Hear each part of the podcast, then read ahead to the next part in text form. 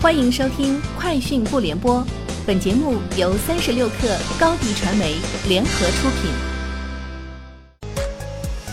网罗新商业领域全天最热消息，欢迎收听《快讯不联播》。今天是二零一九年七月四号。手机淘宝的扫一扫新增垃圾分类功能，用户通过点击屏幕识别，便可通过 AI 智能识图功能。识别干垃圾、湿垃圾、可回收垃圾或有害垃圾等。对于 AI 难以识别的垃圾，用户可以手动输入垃圾信息，通过手淘搜索“你是什么垃圾”，也可进入智能识别系统。据 IFR 消息，斗鱼考虑下周在美进行 IPO。昨日，斗鱼更新招股书显示，斗鱼一季度净营收十四点八九一亿元，同比增长百分之一百二十三点四。净利润为一千八百二十万元，实现扭亏为盈。对此，斗鱼 IPO 回复称，一切以招股书为准，暂无新的消息可披露。三十六氪获悉，京东物联宣布推出语音智能产品鲸鱼座 AI 音箱 C 一，这是去年十二月京东 ITO 业务全面整合升级以来推出的第一款智能音箱产品。音箱 C 一配置了四麦克风环形阵列。可实现室内环境下五米范围的语音交互呈现，识别准确率达到百分之九十七以上，采用语音合成技术。该产品全面开售，目前已在京东商城上架，原价二百六十九元，新品首发限时一百九十九元。三十六氪获悉，OYO 酒店宣布任命王平先生为供给增长部门高级副总裁。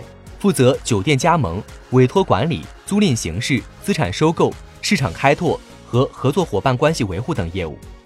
王平曾是瓜子二手车和顺丰的高管，具有深厚的业务运营和团队管理经验，并有十多年咨询管理经验。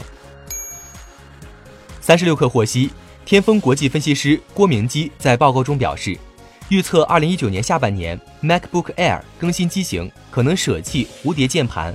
并采用剪刀脚键盘，原因如下：一、改善用户键盘使用体验；二、降低故障几率；三、降低成本；四、新设计剪刀脚键盘开发成功。此外，郭明基预估，用于 MacBook 的新设计剪刀脚键盘单价高于一般笔记本键盘约百分之一百五至百分之二百五。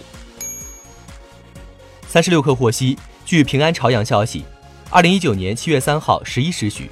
朝阳分局二原派出所接到百度公司工作人员报警称，一男子扰乱其公司活动现场秩序。警方接到报警后，依法开展调查，目前已对嫌疑人程某某寻衅滋事的行为处以行政拘留五日的处罚。美国一家科技媒体援引多名熟悉财务状况消息人士的讨论报告称，沃尔玛目前预计其美国电子商务部门今年的销售额。将在二百一十亿美元至二百二十亿美元之间，亏损超过十亿美元。报告称，随着电子商务团队的亏损不断增加，沃尔玛内部的一种失望情绪也在加剧。据报道，现在沃尔玛正在向电子商务领导人劳尔的团队施压，要求他们卖掉一些收购的网络零售品牌。三十六氪获悉，微博将开展为期两个月的涉黄低俗信息专项清理行动。本行动命名为“蔚蓝计划”。蔚蓝计划将采取技术审核过滤、人工主动巡查、用户投诉等方式，对涉及未成年人的涉黄低俗信息，如色情小说、色情动漫、图片和视频内容等进行集中处置。以上就是今天节目的全部内容，明天见。欢迎加入三十六氪官方社群，添加微信。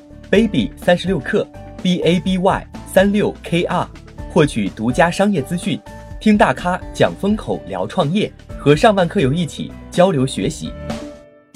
高迪传媒，我们制造影响力。商务合作，请关注新浪微博高迪传媒。